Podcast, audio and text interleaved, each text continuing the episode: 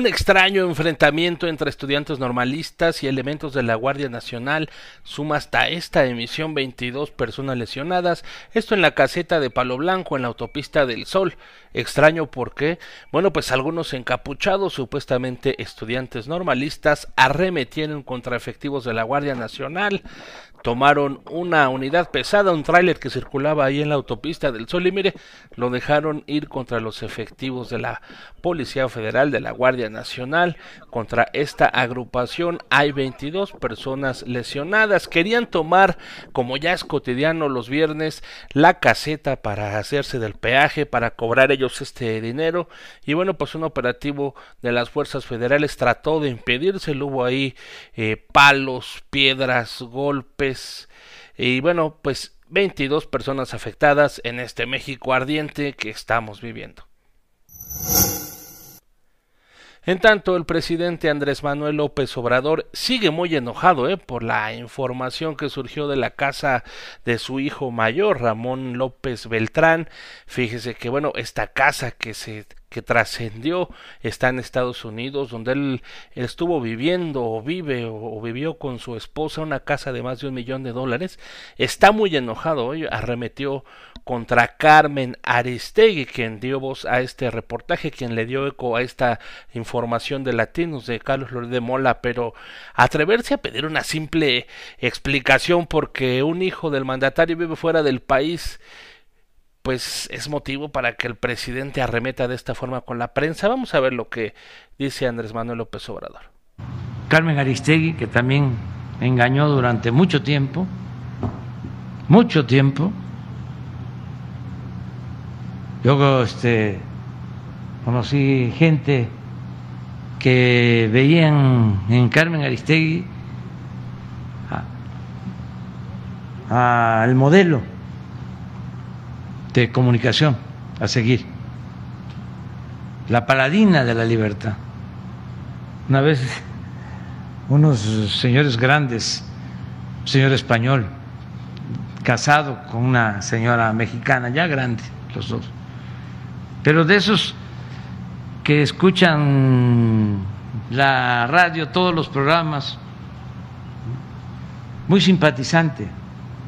Entonces de repente que yo hice un comentario, le digo, pues tengan cuidado, porque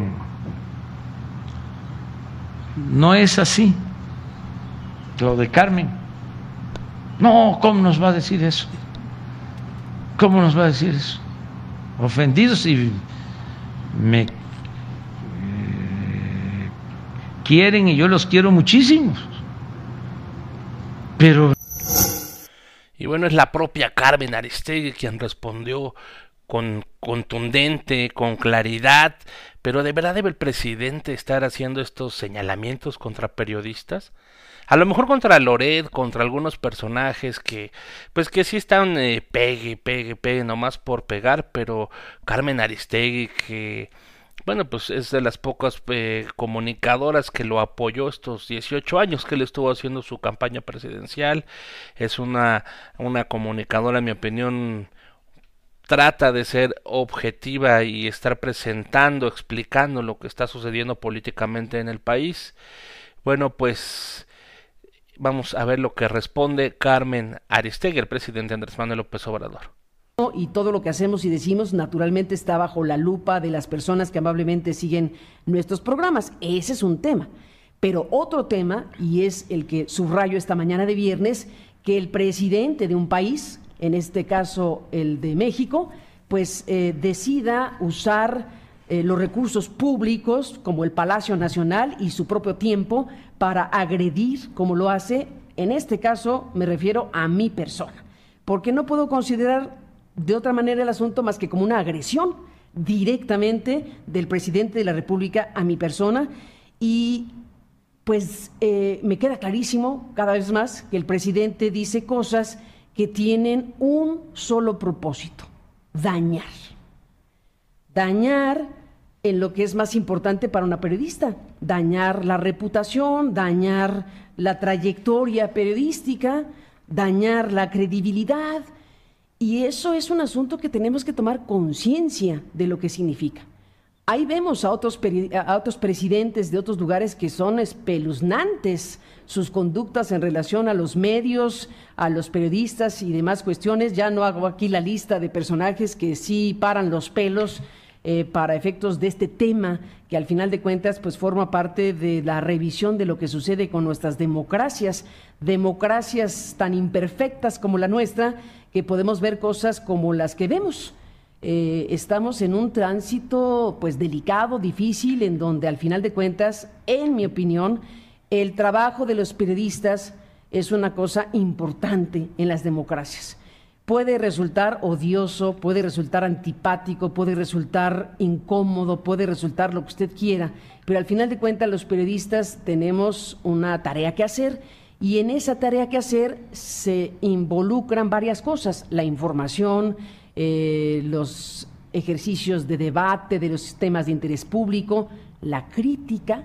La crítica es un ingrediente básico en las democracias bueno, fíjese, en enero, el mes que está arrancando este 2022, y cuatro trabajadores de los medios de comunicación fueron asesinados en México, el país más violento para ejercer el periodismo. ¿Debe el presidente estar enojado, estar eh, haciendo estos pronunciamientos en contra de los comunicadores, independientemente de si está de acuerdo o no está de acuerdo, porque se le está criticando, porque se le está eh, pues es lógico, es el presidente, es el jefe del Poder Ejecutivo que esté en el radar, que esté en la mira, que, que se esté como un termómetro viendo si están funcionando sus decisiones, está funcionando su gabinete, ¿por qué hacer estos pronunciamientos en contra de la prensa? Otra rayita más al tigre. Viene tanto Ken Salazar, embajador de Estados Unidos en México, pues está seduciendo con otro tema que viene en los próximos meses, la reforma eléctrica. ¿eh? Ha estado haciendo pronunciamientos en favor de esta propuesta de Andrés Manuel López Obrador, diciendo que eh, el mandatario está en lo correcto, que debe de lanzar esta reforma. Fíjese, le voy a leer dos twitters, dos tweets que lanzó en las últimas horas. Eh, dice que México y Estados Unidos fueron dotados de significativos significativos recursos solares, eólicos, geotérmicos e hidroeléctricos que pueden crear una central de energía limpia en América del Norte. Una de mis prioridades en México es ver por inversionistas y empresas estadounidenses para que exista piso justo y parejo. Así que, bueno, está hablando el embajador ya de los Estados Unidos en México también de impulsar esta reforma eléctrica. Y bueno, pues el presidente ya le agradeció el gesto a Ken Salazar. Esto es lo que comenta. Entonces tiene razón el embajador de Estados Unidos, porque son tiempos distintos. ¿Por qué ganamos nosotros? ¿Por qué nos dio su confianza el pueblo? Porque presentamos un programa de cambio, de transformación. No engañamos a nadie. Nosotros no enarbolamos la bandera de la política neoliberal. Dijimos, vamos a cambiar la política económica y es lo que estamos haciendo. Entonces, si hay una nueva circunstancia, se requiere una revisión al marco legal y por eso es necesaria la reforma eléctrica bueno, ahí en Tlaxcala, donde fue la conferencia mañanera y donde estuvo de gira el presidente, pues también explicó, aparte de saludar los comentarios del embajador Ken Salazar, bueno, pues explica por qué es necesaria una reforma eléctrica, aparte de lo que dice. También nos permite a nosotros seguridad, pero no solo para que no falle la luz o que no falte la luz o que no haya apagones en eh, usuarios consumidores, en nuestras casas, sino también para que no falte la energía eléctrica en las empresas. Es una garantía para todos. Porque, ¿qué es lo que sucede? El, empresario, si no tiene dimensión social, no le importa más que el dinero, o sea, el negocio el lucro si no tiene una dimensión social. Bien, pues es el tema que viene y que ya está presente en la reforma eléctrica. Vamos a ver si avanza en este periodo o qué va a suceder con la propuesta del presidente Andrés Manuel López Obrador de echar abajo esta reforma que se promulgó en el sexenio de Enrique Peña Nieto el pasado, la llamada reforma energética, con un plan de luce, un plan nuevo. Vamos a ver qué sucede.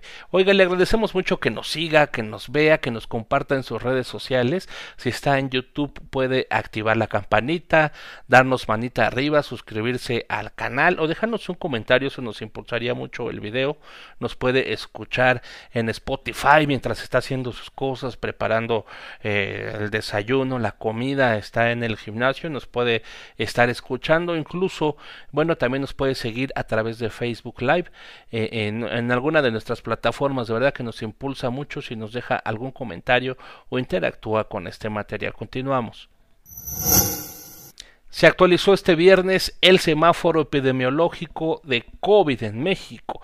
Eh, la nueva versión del 7 al 20 de febrero. Bueno, pues ningún estado de la República Mexicana, es la buena noticia, está en rojo. Todos están en distintos colores, pero ninguno en rojo. 15 estados permanecerán en naranja, 13 estados en amarillo, 4 estados en verde y ninguno, insisto y repito, en rojo, que lo que quiere decir que, bueno, pues un pasito, un pasito adelante de esta pandemia después de dos años.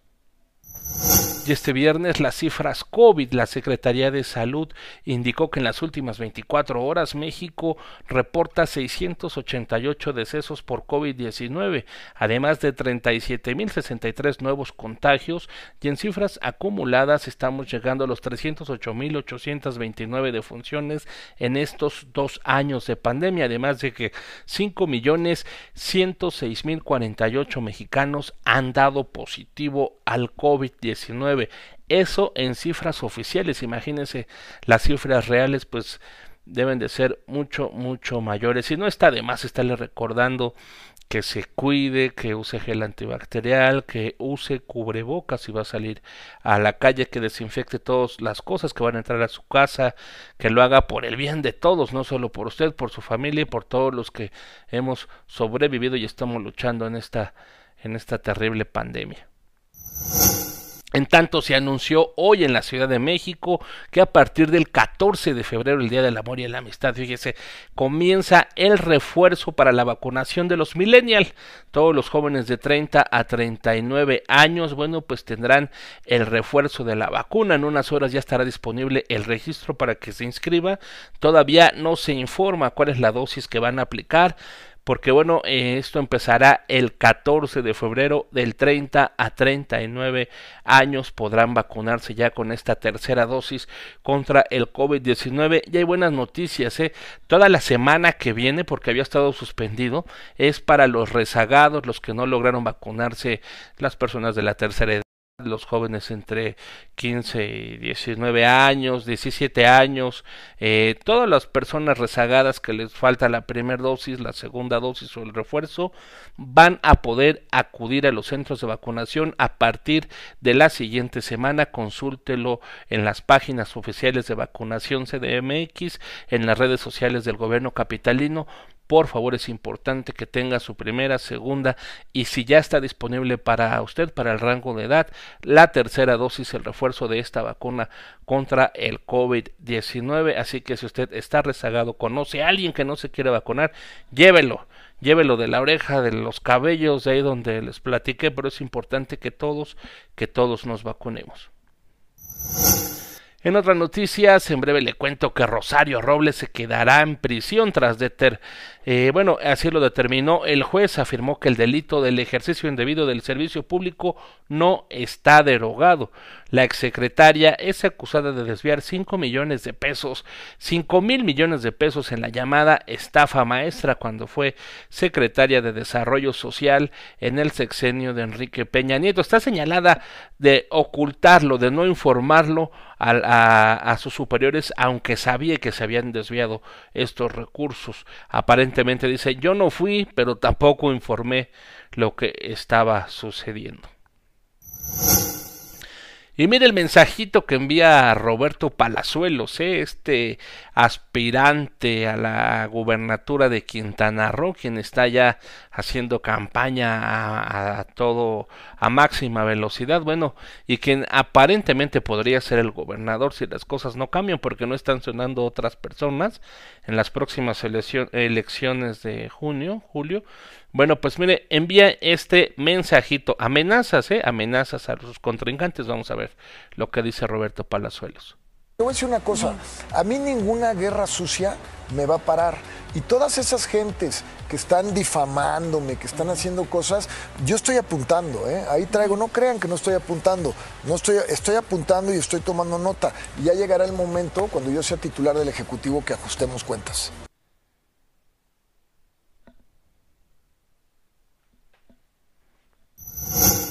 En otra información comenzaron los Juegos Olímpicos de Invierno de Beijing 2022 con una fiesta espectacular desarrollada en su estadio nacional.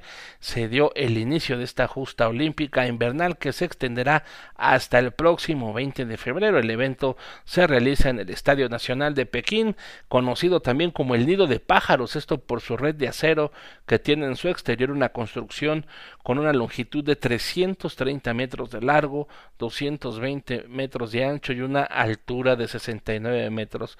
Muy colorida, muy espectacular la inauguración. No podemos presentarla por los derechos porque nos bloquean, nos desmonetizan y nos bajan el video de YouTube y, y, las otras plataformas. Y bueno, pues México lleva a su promesa Donovan Carrillo, quien fue el abanderado de la selección mexicana ahí en los Juegos de Invierno. Fíjese que es el patinador, el primer patinador en los Juegos de Invierno en 30 años, el primer patinador mexicano en presentarse. Donovan Carrillo lo puede ver en redes sociales. Bueno, pues el lunes tendrá su primera participación allí en Beijing y se ha viralizado un video donde sabe que con qué música pone su rutina, bueno, algunas de sus rutinas, pues con música de Juan Gabriel, así que lo puede buscar a esta promesa mexicana, vamos a ver qué sucede en el próximo lunes que tiene su primera participación. Finalmente, fíjese este video que le estamos presentando en Jalisco. Un pequeñito entra a una tienda de conveniencia y acuérdese que estamos en México, no deje sus cosas, no las descuide por ningún motivo las deje solas, porque mire, ni, no tardó ni un minuto en entrar a preguntar por una botanita allá a la tienda y pasa otro otro adolescente más vivales y se lleva la bicicleta. Ya está circulando este video también en las redes sociales. Oiga, esto es en breve noticias. Le agradecemos mucho que nos, que nos apoye, que nos acompañe, que nos deje un comentario que nos comparta en las redes sociales. De verdad, muchas gracias. Un abrazo muy fuerte. Nos vemos en la próxima emisión de En Breve.